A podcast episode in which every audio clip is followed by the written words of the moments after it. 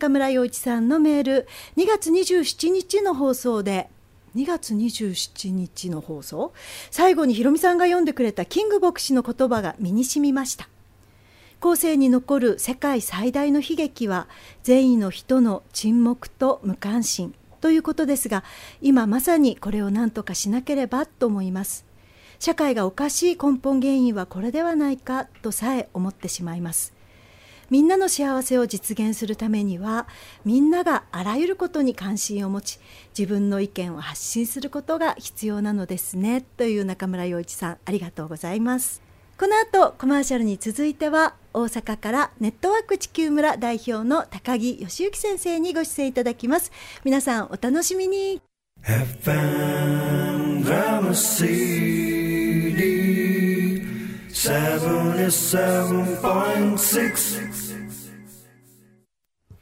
波数 77.6MHz FM ドラマシティ美しい地球を子どもたちに。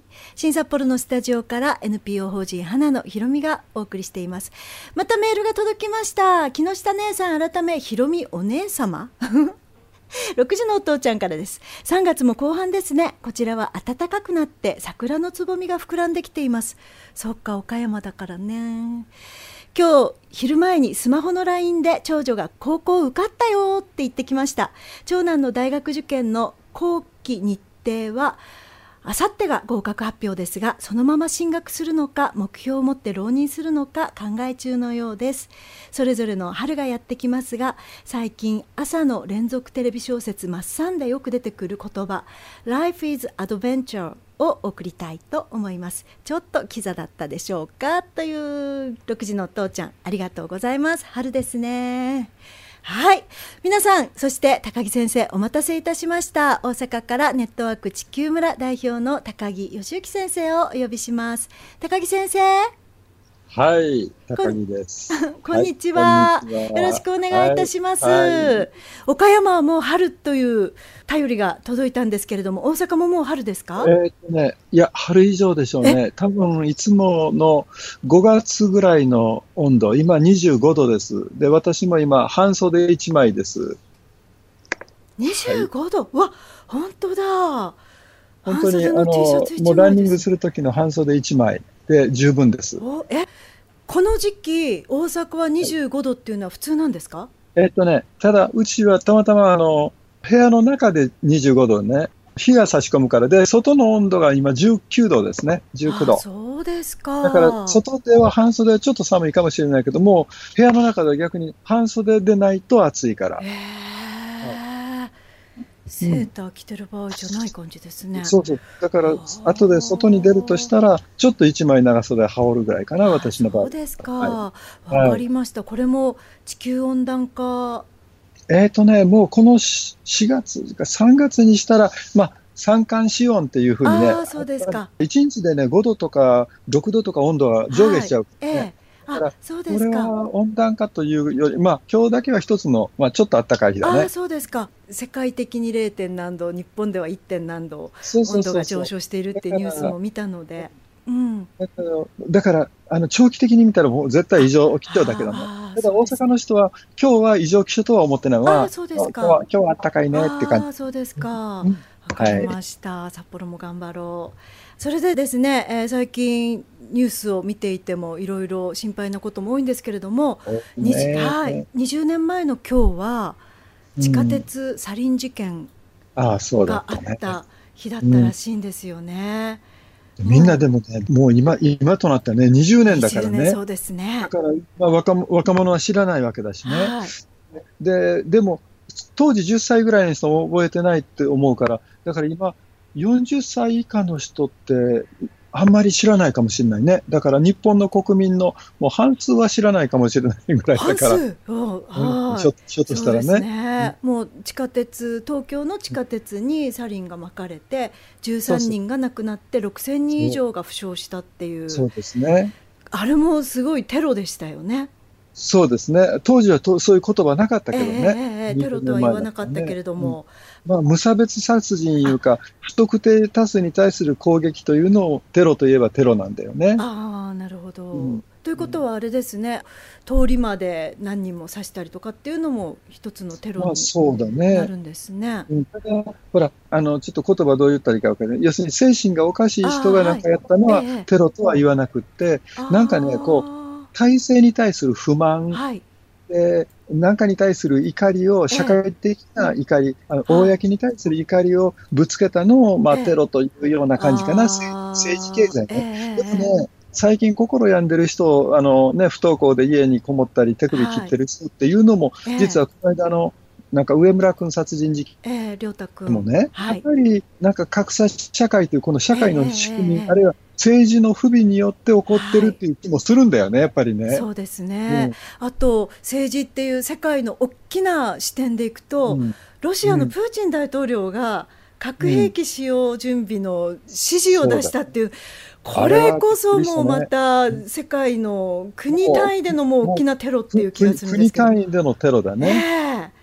えー、でそのでプーチンさんもアメリカがねよくイラクとかなんかアフガニスタンとか攻撃してるときに、すごくこう怒ってたわけね。はい、で、まあ、いわばアメリカだってもうテロだというふうに言ってたけど、今自分が、まあ、赤いボタンを押さなかったけど、もし赤いボタンを押したら、世界最大のテロだよね。だからプーチンさんだって、ね。だから人のことよく言うよと思うけども、ちょっとびっくりしました。ついでに言うとね、ええ、そういうことに対して今度、えーと、日本の総理も、はい、そのあれはまあいかんだ、あれは驚いたとか、えー、今回のチュニジアのね、チュニジアの、はい、うん、あのまあ、無差別、あれも無差別殺人だよね、ね。今、23人亡くなったとかね。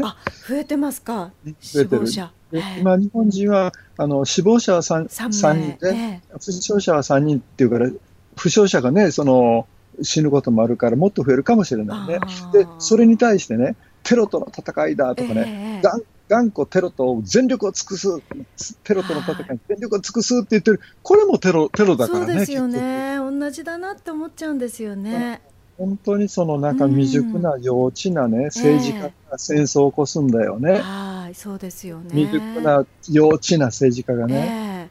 えー、国民にとって大いに迷惑だよ。そうですよね。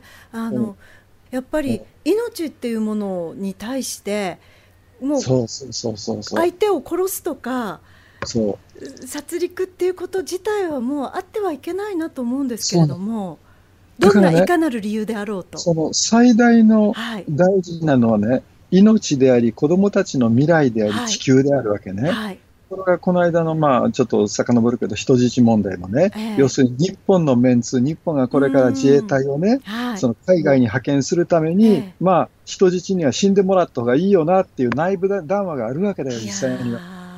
あの、これはね、公表もできないし、えー、その証拠もないけどね、はい、まあ言えば、ね、ここで、エジプトで、カイロでこういう演説をしたら、まあきっとひどいことになるだろうなっていうことはね、内部談話では必ずあるはずなんだよね。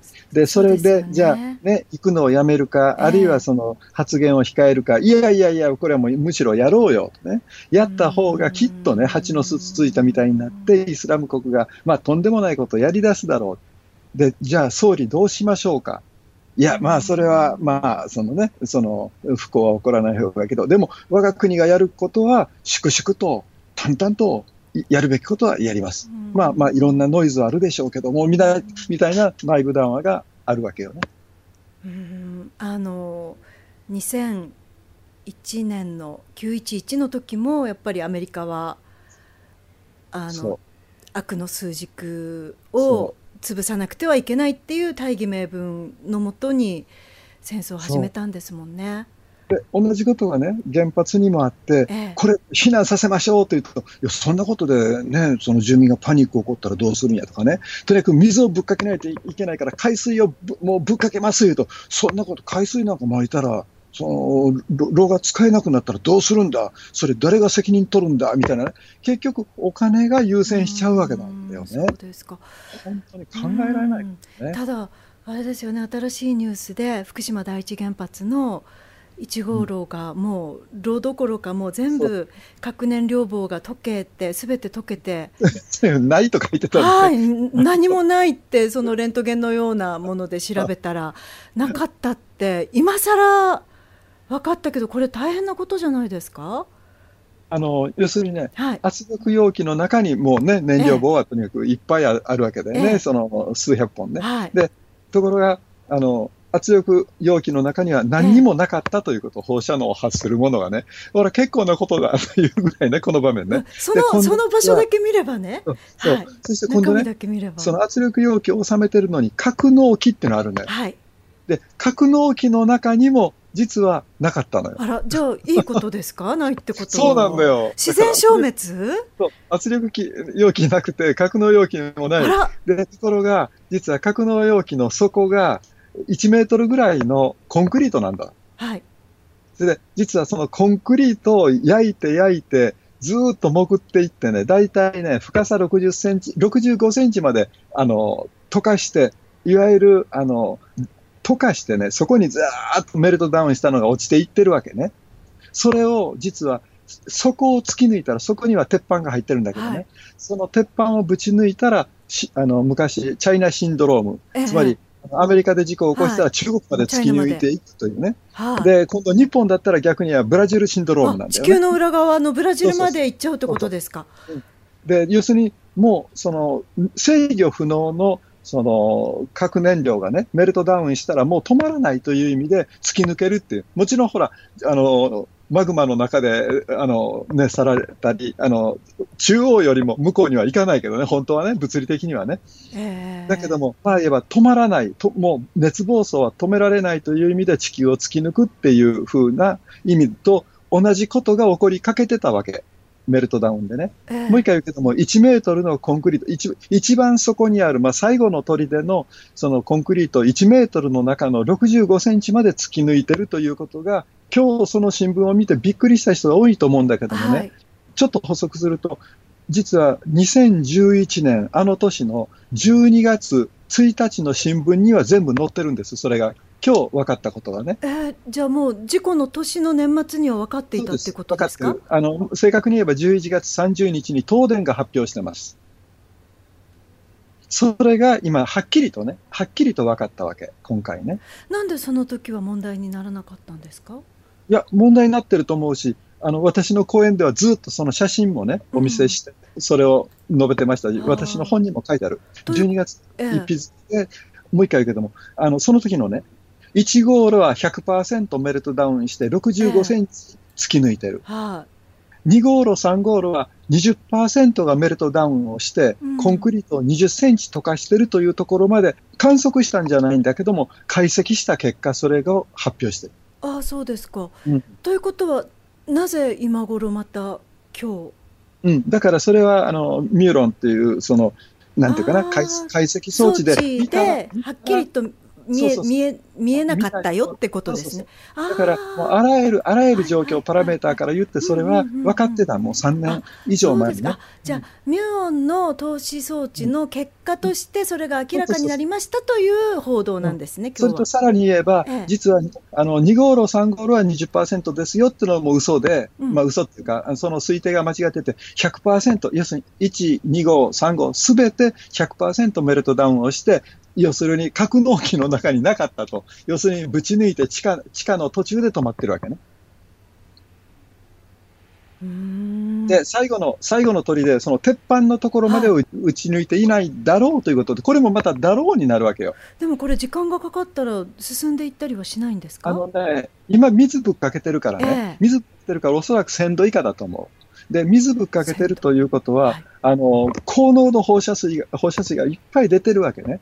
で、まあ、やっぱり水ぶっかけてるから、1000度よりもうんと温度が低いと数百度ぐらいだと思うんだけどね。数百度。ほら、火山のマグマの表面が固まっても中が燃えてるっていう状態。あーはいああんな状態だったら、今これよりは下がらない。ただし、今水ぶっかけてるんだけど、断水したり、何かでね、そのひびが割れて水が届かなくなっちゃうと、またあのシンドローム、チャイナシンドロームが始まるというかブラ、ジルまで行きますか？でもっと怖いのはね、実は、あのシンドローム、シンドロームって言ってるけども、それは昔、その50年前に作った言葉であってね、はい。そうではなくて、一番危険なのは再臨界という言葉なんよね。要す再るにび臨界する。そうそう、臨界、臨界っていうのは要するに核爆発するってことだからね。はい。うん、だから臨界、つまり温度が千数百度まで上がってしまうと、今度本当にドカーンとくるわけね。水蒸気爆発っていう。冷却が間に合わなくなって温度が高くなったら、そう。核爆発が起きる。そう。で、核爆発というとちょっと言い方違うかもしれないけど、要するに、チェルノブイリと同じことが起こるということ。あの、日本のあの事故とチェルノブイリ事故との違いはね、日本のは水素爆発なんだね。はい、で、今度水蒸気爆発を起こすと、要するに吹っ飛んじゃうわけよ。あの、今残ってるね、ああいう建屋とかなんとか、全部吹っ飛んじゃって、全部、つまり、メルトダウンしたその核燃料が、ブワーンと、その、本当に火山爆発みたいに飛んじゃうわけ。飛ぶということは、飛散するということですね。飛散というあのレベルではないということね。つまりね、今、日本の1、2、3号路は、あの水蒸気爆発で、なんていうかな、核燃料がもうバラバラになって吹っ飛んだわけじゃないんだよ。ああ、そうなんだ。要するにその気圧、大きく集まった気圧とか、粉塵、まあ、粉塵だね。だから単純に言うと、粉塵爆発を起こして、むしろ核燃料が吹っ飛んだんじゃなくて、粉塵が飛んだわけね。だから規模としては、まあ、100倍ぐらい違う。あそうですか、うん、あの先ほどそこの温度が上がらないように水をかけているっていうふうに、温度が上がるのも怖いんですけれども、はい、その水をかけてることで、その水が汚染されたものがこうどんどん、まあ、どんどん増えますね。流れていく、であの流れてるわけじゃなくて、それを一応はね、循環的に回収してね、えはい、それをアルプスとか、そのフィルターにかけて、危険なものをなるべくその薄めて、はいで、もう一回また回してるわけ、循環してるわけ。ああ、そうですか。うん、えそれってこれからずっとやってて、ちゃんと追いつく、追いつくっていうか。まあ、言えばあと40年間ね、そのただ40年というのは公式な発表なんだけども、その40年には何の根拠もないわけだ。例えば今4年経ったけどもね、何にもできてないからね、1、2、3、5路はね。そうですよね。高すぎて、要するにね、あの本当に無防備でいったら即死するからね。で、今服着てても、その、まあ、何分以内っていうことになってるわけだからね。で何分以内だったら OK っていうより、それが自分の体にやっぱり蓄積するからね、それを、まあ言えば、蓄積が20ミリシーベルト以上ではダメとかね、そういう条件の中で交代しながらそこに近づいてるわけよ、今もね。だから、なんか誰かが知らなくて、うっかり言ったら、おそらく即死するよね。うんでそのそばまであの時間制限をして行ってはいるけど、うん、そこで実際には何もしてない。あの今はできない。んですよね。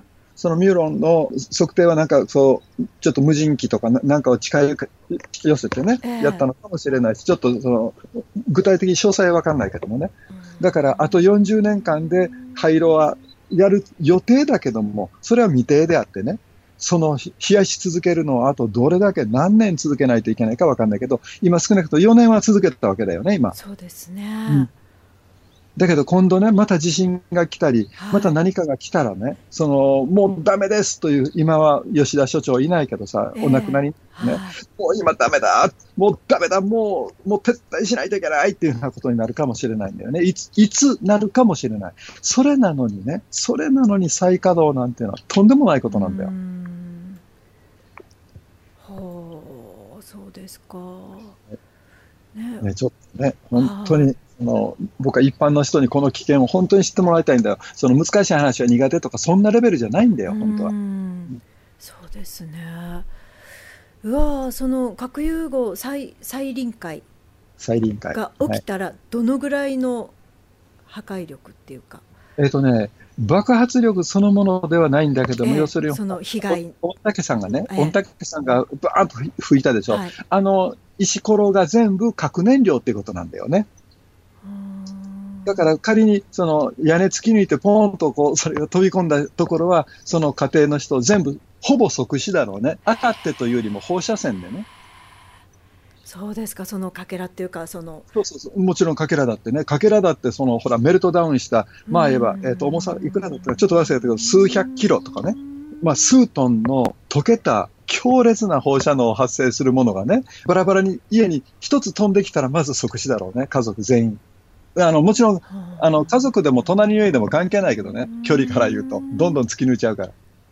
そんなに恐ろしいものを使ってるんですね。そうあのね、その放射線の怖さというものとね、ええ、広島っていうか、核爆弾の怖さっていうのはね、え、そのどっちが危険かわからない。要するにあれはもちろんあの、ね、強烈なその風と圧力とね、閃光とということなんで。うんうん。だけど放射能で死んだっていうのは後でこう、亡くなった人が多いんだけど、えーはい、もうあれよりは格段多いからね一つの原発が爆発したらあの広島の原爆よりもはるかに放射能多いからねだって重さが違うもの。核爆弾っていうのはね中はだいたい数十キロなんだよ中は。はい。でだから数十キロだからね、一つの原発と比べたら、まあ言えば100倍は違うだろうね。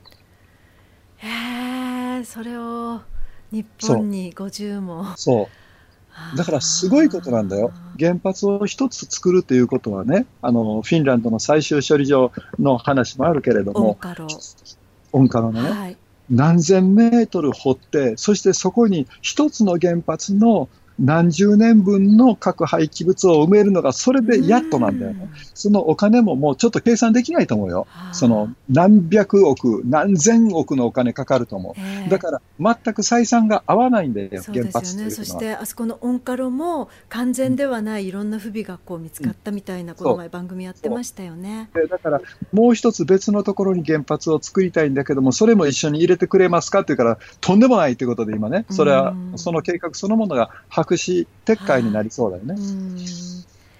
いやそうですかもう何としてでも原発をなくしていかなくちゃいけないでしょうし。ねまあ、原発と原爆ね。そうですね。あの私も国連軍縮会議っていうのを何回か出させていただいたんですけども、核の安全利用は平和利用はいいんだみたいなことをもうすごく何度も聞かされて、全く意味が分かんないなと思ったんですよね。はいだから、いい戦争と悪い戦争というようなことを考える幼稚な頭だったら、それが成り立つわけ。だから、原発はいい、だけど核兵器はだめっていう。